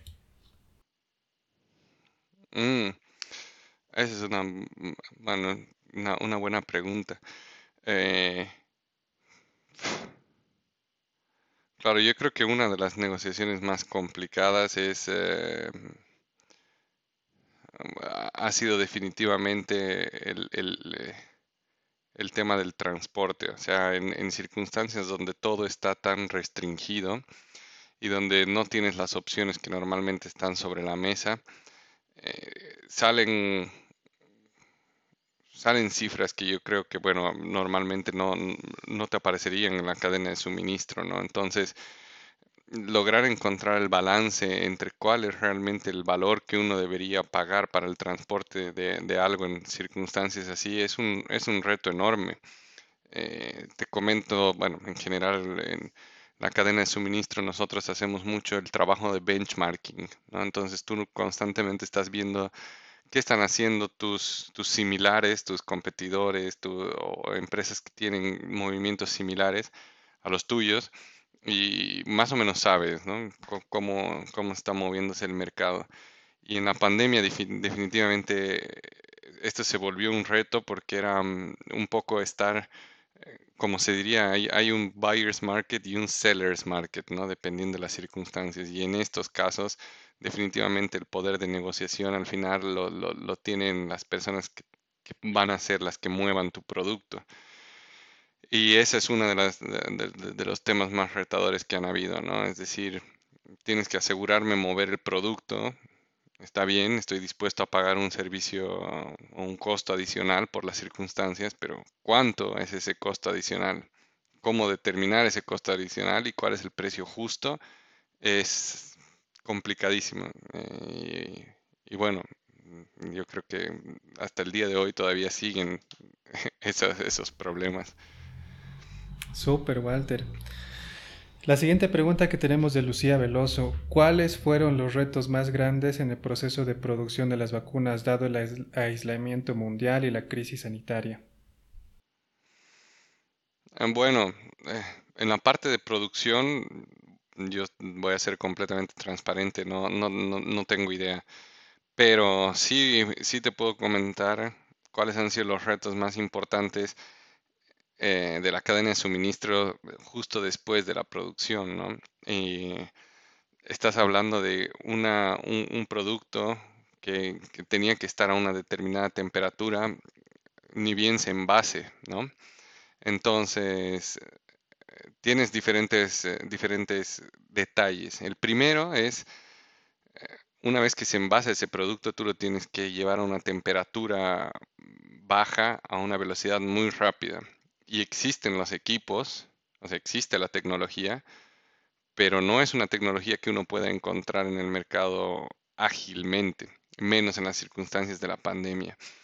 Eh, entonces, sí es, es, ha sido un factor bastante complicado conseguir capacidad de, mm, refrigeración tan potente eh, para una cantidad tan alta de producto, ¿no?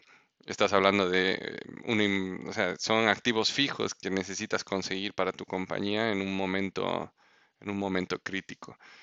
Y yo creo que ese ha sido uno de, de los factores más complicados. Excelente. ¿Cómo se están preparando? Bueno, ahora otra pregunta de Alejandra Molina. ¿Cómo se están preparando ahora en el abastecimiento de materia prima con la última noticia del confinamiento de China y la guerra Europa? ¿Les está afectando? Sí, a ver, un poco lo que, lo que hablaba al principio es... Eh, hoy por hoy creo, me animo a hablar por muchas empresas multinacionales, creo que ya se está haciendo un análisis muy riguroso de los, diferentes tiers que tiene tu cadena de suministro, ¿no? Eh, si bien antes tal vez este análisis no sé si mm, era muy común, pero claro, ahora realmente necesitas entender quién es el proveedor de tu proveedor y cuál es el proveedor del proveedor de tu proveedor, porque eh, realmente como están las circunstancias hoy en día, eh, el cierre de, China, probablemente tu proveedor directo no, no, esté en China, pero seguramente recibe algo de China que, lo vas a tener que revisar. Entonces, en resumen, sí lo estamos revisando, sí nos está impactando. Y, es un desafío constante, o sea, no ha sido únicamente durante la, durante la vacuna, es algo que todavía sigue ahí. Solo por comentar un par de disrupciones adicionales post vacuna que hemos tenido en la cadena de suministro. No sé si se acuerdan de cuando se tapó el canal de Suez con el... Recuerdo. exacto, con el barco lleno de contenedores. Entonces, claro, aparte de que estaba todo el tema de algunos países aislados, se suma ese. eh, adicional a eso, bueno, el, desbalance que hubo y que todavía hay en, los contenedores, eh, tremendo, o sea, toda la costa oeste está, si, no estoy mal hasta ahora, con barcos esperando para descargar.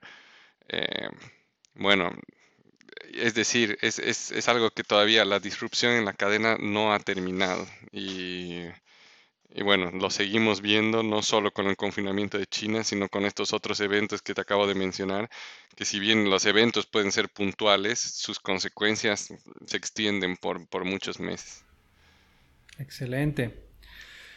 Mariel Huaita, ¿cómo pudieron estimar la demanda aproximada para tener una cadena de suministro, cadena de suministros estable? Eh, supongo que se refiere justo al tema cuando conversamos de de la demanda de, las vacunas que no sabían, ¿no?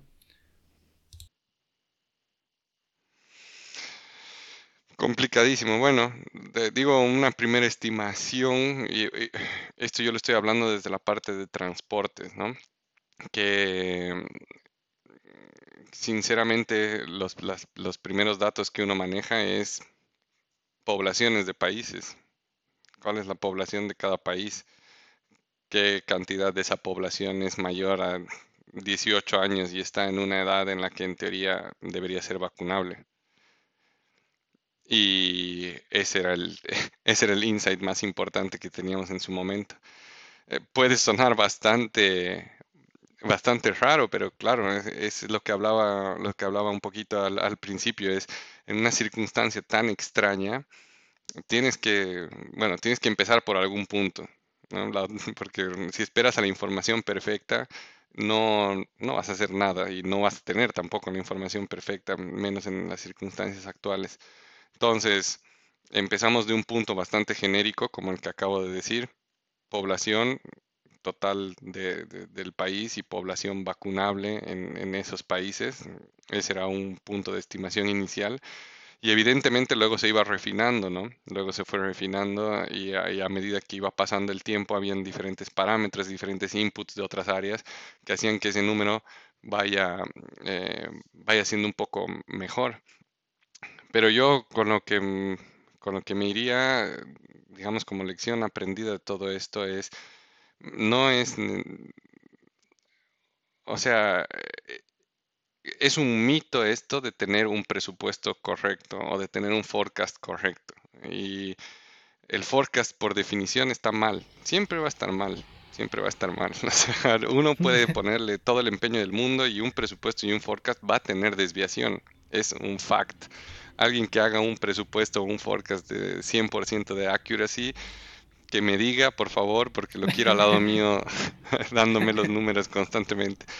Eh, entonces, para mí el aprendizaje aquí es documentar, o sea, documentar. Si uno, si uno va a tomar un escenario y, va, y empieza a generar distintos escenarios, tiene que tener la capacidad de documentar a la perfección y precisamente cuáles son las, las ideas principales que estás capturando en ese modelo.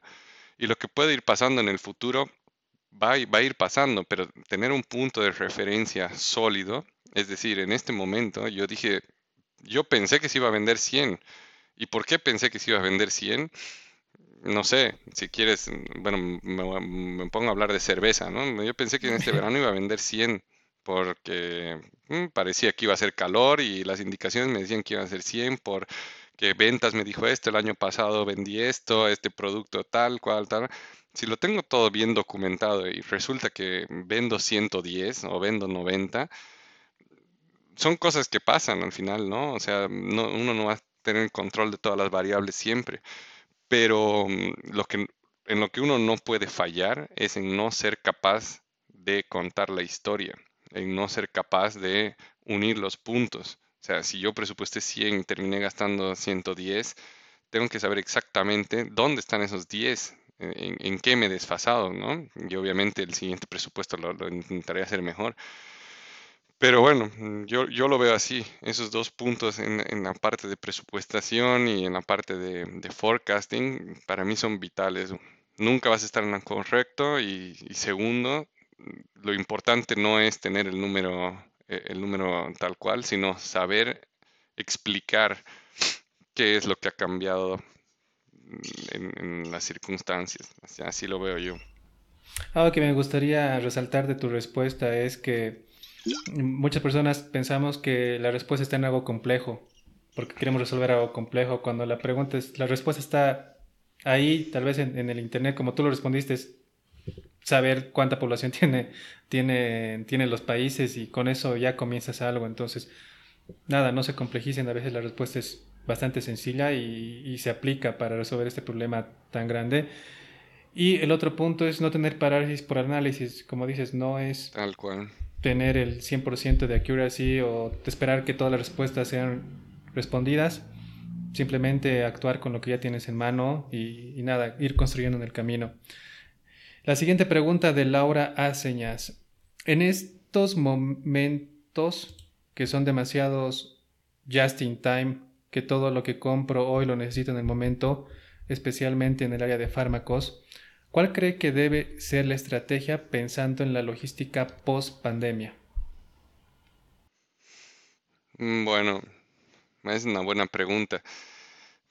Sinceramente yo creo que mm, a lo que, mm, lo que lleva a reflexionar un poco es a que en mi vida yo me hubiera imaginado que iban a haber tantos eventos que estén afectando a la cadena de suministro. Ahora a todos los que ya pasaron le sumamos la guerra también. Entonces, yo creo que ya los que, los que estamos ah, trabajando en el área profesional en estos tiempos ya estamos preparados para todo.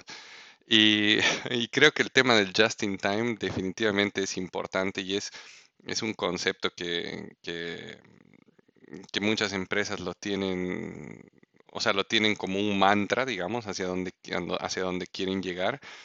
Pero vale la pena también mm, hacer una pausa y, ponerse a pensar en, cuáles son los escenarios, o sea, cuáles son las consecuencias de tener un just in time, ¿no? Em, en nuestro caso, en el tema, en el tema farmacéutico, ¿no? Mm, creo que se, se vuelve un poco más delicado porque estás hablando de que, bueno, mm, si no llegas, eh, con, el, con el producto en el momento indicado, em, puedes estar afectando a un paciente y obviamente eso es lo que, lo que menos quisiera uno, ¿no? Un paciente puede ser un, o sea, uno tiene mucha empatía porque un paciente podría ser tu, tu, tu amigo, tu familiar, lo que, lo, lo que tú quieras. Y yo creo que muchas empresas están llegando al punto de evaluaciones, ¿no? ¿Cuáles son mis puntos de quiebre? ¿Realmente necesito un just in time? cuánto es lo que puedo llegar a perder si tengo una disrupción en la cadena de suministro y por tener un sistema just in time empiezo a quebrar en productos, ¿no? Eh, yo creo que antes de la pandemia nadie, te, nadie hubiera puesto sobre la mesa eh, la opción de que el mundo se paralice, ¿no? O sea, estábamos tan globalizados y tan preparados a que todo se siga moviendo, no importa lo que pasa, todo se mueve en este, en este mundo, no hay nada posible y de repente llega algo que te para por completo. Entonces, mm, mm, recomendación y lo que veo que está pasando en la industria es análisis de escenarios y de escenarios un poco más eh, conservadores, conservadores en el sentido de, ok, mi escenario ideal, un sistema just in time, pero mi escenario B es un escenario con ciertos stocks de seguridad para prepararme para casos A, B y C, ¿no? Mm, yo, yo creo que ese es algo que puede servir. Excelente. Y tu respuesta cuadra o ya responde una parte de, la siguiente pregunta. Camilo nos vuelve a preguntar, ¿cómo cree que será el siguiente gran cambio en la logística? De alguna manera, la siguiente revolución. Sí, bueno, creo que como, como dices, va, va muy de la mano. Ahora, Igual hay, muchas diferencias. Ojalá en algún momento tengan también la oportunidad de, entrevistar a alguien que esté muy metido en el tema de retail, por ejemplo, que seguramente va a tener un par de tintes distintos. Yo me uno encantado a la charla porque es algo en lo que yo no estoy metido y seguramente van a haber algunas cosas que estén cambiando y que, yo no esté cubriendo, ¿no? Eh, pero definitivamente yo creo que los cambios que se empiezan a dar es, bueno, entender que eh, simplemente los modelos únicos ya no, ya no, ya no sirven. O sea, me estoy inventando un término ahora, pero tener múltiples opciones en todos los diferentes pasos de la cadena de suministro es primordial, lo que hace un momento hablábamos. Tener las opciones de transportar tus medios, eh, no solo marítimo, aéreo, por tren, eh, qué sé yo, si quieres, si queremos soñar un poco más y ya ni siquiera es un sueño, pero entregas por drones, que bueno, no sé si, si lo vieron, pero um, un par de vacunas de Pfizer se entregaron por drones en, en, en, África porque había demasiada dificultad para, para entregar. Entonces, bueno, otra vez, tener muchas opciones, ¿no? Por más de que financieramente la más, eh, la más eh, económica sea ir por tierra, bueno, no descartes tener siempre habilitada la opción de ir por avión quizás para eso tienes que hacer uno que otro envío aéreo alguna vez y incurrir en unos costos extra. Ok, pero tienes una cadena de suministro un poco más flexible. Eh, tienes, tienes una salida para, algún momento en el, que, te veas en algún apuro. Eh, yo creo que hacia ahí, hacia ahí van todas las cadenas y hacia ahí van muchas empresas. Eh, construir esta resiliencia en la cadena de suministro que cuesta dinero. Entonces, eh, igual un poco el enfoque cambia a no tener la cadena de suministro más eh, rentable o bueno, más económica. Perdón, cambiar de tener la más económica a tener una más rentable. Y por rentable me refiero a, bueno, en tiempos difíciles que te siga funcionando, ¿no? Excelente. Natalio Vino nos pregunta cuál de los procesos de la cadena de suministros tuvo un punto crítico dentro de la fabricación de la vacuna. No sé si tú estabas en ese proceso, si no, nada, podemos pasar a la siguiente. ¿Qué nos comentas, Walter? El transporte, 100%. 100%. Siempre. el transporte, 100%. Excelente. Y yo, algo que puedo mm, tal vez acotar ahí es... Eh,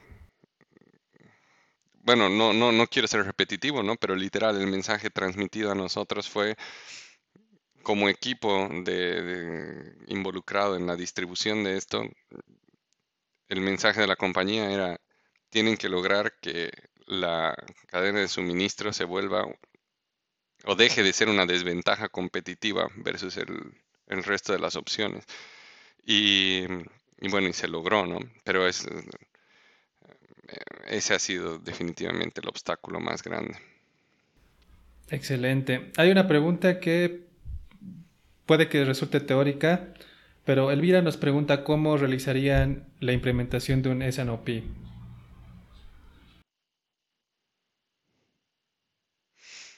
Bueno, ahí voy a, voy a tomar un poco tus palabras, Ángel, que creo que lo, lo habías capturado perfecto ahora que estábamos hablando antes.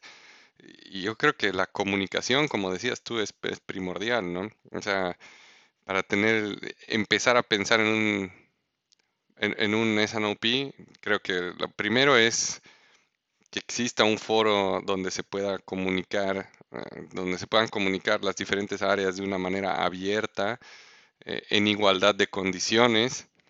E, esto lo menciono porque puede sonar un poco raro, ¿no? Pero quiero decir que todas las áreas tengan una representación justa y, equitativa en, el foro. O sea, que no veamos al director de ventas y, al analista de, logística en el mismo foro, porque aunque pareciera que eso no importa, definitivamente eso va, va, va, a cambiar el rumbo de la reunión, ¿no? O sea, pensar en que todas las fuerzas estén representadas de una manera equitativa, me parece esencial, que se puedan comunicar de una manera efectiva, obviamente ya el respeto lo doy por hecho, ¿no? Pero que sea un ambiente donde todos puedan expresarse libremente y, eh, también me parece primordial. Y creo que añadiría yo mm, sin duda una tercera que es eh, tener la información, ¿no? O sea, tener, tener información que respalde esta, este, este, este proceso. Tener un sistema detrás.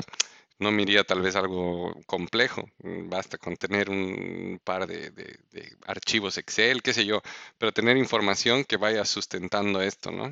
Creo que con esos tres se podría dar un buen primer paso, pero te, te, paso la pregunta un poco a ti, Ángel, porque a mí me encantó, me encantó lo que, lo que nos comentabas del Esanupi hace un, hace un momento. Mm, hay, mucha teoría y ahorita no la tengo en la cabeza, eh, no la he memorizado.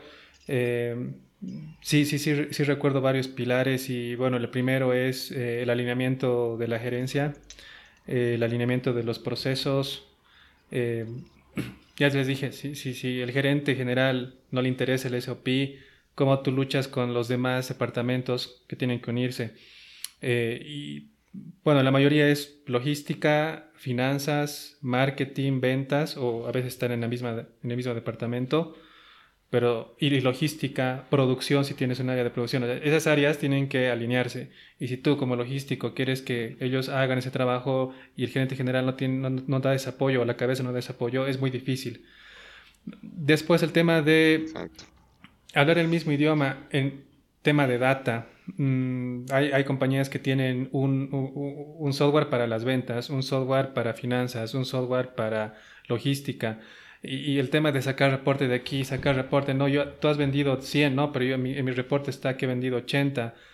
El unificar eso es el Totalmente siguiente de acuerdo, y, y, no es fácil, no es fácil. Eh, muchas empresas manejan bastante el Excel aún, no están eh, conectadas. Entonces, ¿qué tienes en la reunión? Una discusión de cuál es la data correcta. Entonces, si no tienes esa solución, eh, es difícil que, puedas seguir adelante. Entonces, estamos hablando de eh, alineamiento gerencial, estamos hablando de manejo de la data en el mismo idioma, todos deberían ver la misma información y entenderla de la misma manera. Y eh, algo que, comparto contigo, el tema de estratégico. El tema estratégico todavía va a todo hacia abajo y no deberían tomarse decisiones emocionales, no deberían tomarse decisiones eh, que te ayuden a mejorar el número de un área, porque se ve bastante el tema de indicadores, cuánto cumplo de ventas, pero cuánto gasto para llegar a ese número de ventas. Entonces, nada, va a haber alguien que tiene que, ser flexible y decir, bueno, no voy a vender tanto porque no hay, no hay el, cash flow, no hay el dinero, o no tengo las herramientas logísticas aún, y, llegar a ese consenso. Y una vez se llegue al consenso y está totalmente, totalmente firmado, ejecutarlo y no olvidarse y, ir evolucionando. Creo que son las, los, los pasos macro que tengo en la cabeza Mm, y estoy seguro que hay mucha teoría y tal vez ahí me he saltado de una, pero para mí y la experiencia esos son los, los más importantes o los que se han convertido en, en, bloques o blockers en, en, el, en, el, proceso. Totalmente. No, muy cierto todo lo que has comentado, me parece completamente cierto. Excelente. La siguiente pregunta, ya nos vamos un poco más a Bolivia. Desde, Ariana Bovary nos pregunta, desde su punto de vista y experiencia, ¿cuál es la brecha más grande que tiene Bolivia en cuanto a gestión de la cadena de suministro frente a otros países? Mm, bueno, es, es una muy buena pregunta. Yo creo que uno de los principales puntos que yo veo son las distintas opciones que uno tiene dentro de, dentro de Bolivia normalmente los, los, movimientos que se hacen son básicamente terrestres, es decir, no, no, está muy desarrollado, digamos, la, la, cadena logística en la parte aérea o es todavía muy costosa. Eh, muy costosa para tomarla en cuenta en, procesos industriales, ¿no? No, ¿no? no, tiene mucho sentido. Aparte de eso, eh, si, me, pongo a pensar en, temas específicos, creo que todo, ahora tal vez estoy un, poco sesgado, pero todo me lleva a pensar que se basa en infraestructura, mucho en infraestructura. O sea, eh, veo que hay una diferencia, por ejemplo, en, en, naves industriales, en las condiciones que se tienen para almacenar los productos. También creo que hay variedad de eso en Bolivia, depende de la empresa, vas, a tener diferentes condiciones. A nivel general, yo creo que hay una oportunidad ahí en temas de infraestructura. Eh, en tema de interconexión, también creo que hay una oportunidad bastante, eh, bastante grande. Siento que eh, en, Bolivia el tema de la interconexión entre ciudades, entre provincias, entre municipios es todavía un poco difícil. Y en otros países, sobre todo en los países más antiguos, y en los países un poco más desarrollados en ese sentido, veo que hay una interconexión que, bueno, puedes llegar a un lugar de diferentes puntos, ¿no? Puedes irte en tren, puedes irte en camión, puedes irte eh, en avión. Tienes las tres opciones y, eso te da un mayor poder de maniobrabilidad. Y otro punto, bueno, son también las empresas que operan, ¿no? La cantidad de empresas que están brindando sus servicios en Bolivia. Eh, y eso lo marco como una diferencia, ni, ni como bueno ni como malo, ¿no? Creo que en Bolivia todavía hay mucho de que el transportista son empresas unipersonales o empresas un poco más pequeñas, no han llegado a ser estos conglomerados o estos eh, forwarders enormes que llegan a Bolivia, pero no en la cantidad que hay en otros países. Eh, esa, es, esa es otra diferencia, entonces, bueno, es a considerarla porque al final lo que te importa es que te muevan el producto y en Bolivia te lo mueven y no tienes ningún problema con eso en términos generales. Eh, pero claro, cambia un poco tu, eh, forma de negociar, tu forma de, tratar con estos proveedores. Yo lo veo distinto. Excelente. Hay, bastantes preguntas, Walter. La verdad has tenido muy buena audiencia y están, están muy interesantes. Voy a saltar a una que, me gustó. Una pregunta plenamente opcional. Digamos que la humanidad ha desarrollado la teletransportación y podemos enviar productos en cantidades de un punto a otro. ¿Desaparecería la logística o cómo se trabajaría la cadena de suministros? ¿Qué, qué crees? No, para nada. ¿Qué crees, Para nada, está, está buenísima la pregunta, pero no para nada. Eh, es algo que, creo que lo hablamos al principio de la charla, pero sí es un poco entender que el, concepto de la logística es, mucho más profundo que solo el, de transportar los materiales, ¿no? Em, ya metiéndose uno un poco más en el tema logístico, bueno, y en, y en la logística como parte de la cadena de suministro, si uno podría teletransportar los productos, definitivamente una parte del problema mm, no la tendrías, ¿no?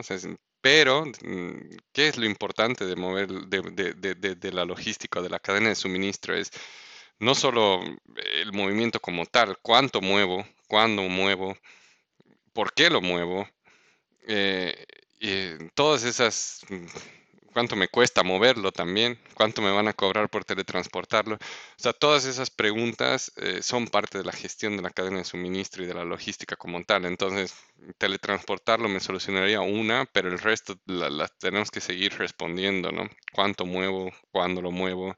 ¿Cuánto almaceno? ¿Cuánto me cuesta almacenarlo? O sea, esas cosas van a, van a seguir ahí. Excelente, Walter.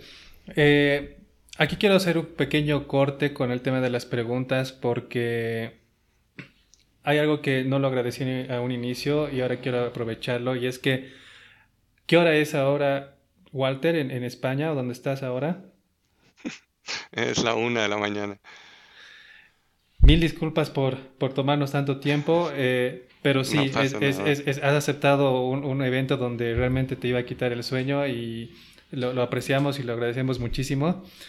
Eh, ya con esto quiero cerrar y nada, hacer un call to action en el sentido de que no, que, no, que, que, este cierre de la entrevista no sea el cierre de la comunicación. Pueden etiquetarnos en Supply Chainers y hacer las preguntas que quieran a Walter. Walter va a estar ahí en, LinkedIn respondiéndolas. Hay un proceso de, de, comentarios acá que voy a trabajarlo con Walter en el día de mañana o en la semana para que puedan recibir alguna respuesta de nosotros y puedan compartir también esta información a profesionales que consideren que, les va a servir bastante, porque lo que se ha hablado hoy es, es, algo muy rescatable. No muchas personas tenemos el acceso a tener ese tipo de conversaciones y nada, por favor, compártanla con sus, con sus contactos. Y nada, unas palabras tuyas, Walter, eh, englobando ya todo lo que hablamos en el tema de académico, laboral, soft skills hay, mucha gente que, que, te está viendo de Bolivia y nada, estoy seguro que te ven como una figura a seguir y, quieren seguir tus pasos. No, bueno, te, agradezco de, verdad de corazón, Ángel. primero por la entrevista eh, y felicitar también por la iniciativa, felicitarte a ti, felicitarlo a Pablo. Creo que es una iniciativa muy buena, muy productiva sigan adelante y siempre mi, apoyo siempre va a estar ahí, si, bueno, ya sea ahora para los comentarios o en algún futuro evento y voy a hacer un supply chainer más ahí siguiendo las siguientes charlas que seguro van a ser interesantísimas. Eso por un lado. Eh, bueno, lo segundo, mm, de verdad, muchísimas gracias por tus palabras. Yo sinceramente me, siento más que halagado porque mm, eh, esto se va a vincular a lo primero que decías. O sea, he tenido la fortuna de que trabajando y haciendo lo que, lo que, lo que me gustaba, se han ido abriendo las puertas indicadas. Y mm, para mí el mensaje es, eh, hay que ir a intentar abrir la puerta porque nadie te la va a abrir, mm, o sea, nadie, nadie las va a abrir por ti. Y, bueno, quizás es eh, un poco llamar eh, al a la gente en Bolivia a que se animen, a que, a que lancen ese currículum, a que empiecen ese proceso de selección, a, que se animen. Hoy por hoy las herramientas están dadas. A mí cuenten conmigo en, en, en LinkedIn, contáctenme para cualquier duda, cualquier pregunta que tengan. Y así estoy seguro que hay mucha gente eh, en, todo el mundo, en muchas empresas, en muchas universidades que están dispuestos también a tender una mano a, otros compatriotas que quieren hacer algo similar. Eh, y es cuestión de, animarse, animarse y lanzar el primer mensaje. Lo, peor que puede pasar es que, que, no respondan y lo mejor que puede pasar es que las cosas se den. Ese es mi mensaje desde, la, desde el punto de vista académico.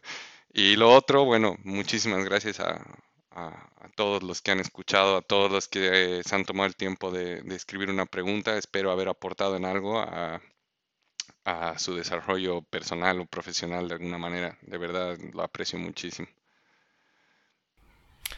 Gracias, Walter, nuevamente. A los que nos están oyendo, igual agradecer por el tiempo. Eh, no es difícil estar conectado a la pantalla durante dos horas. Espero que eh, el contenido que que hemos conversado hoy con Walter sea de su agrado. Eh, tienen las plataformas de Spotify, la plataforma de YouTube, la página web y donde estamos siempre en LinkedIn para poder escribirnos, compartir o seguirnos. Gracias a todos nuevamente y nos vemos en una siguiente entrevista.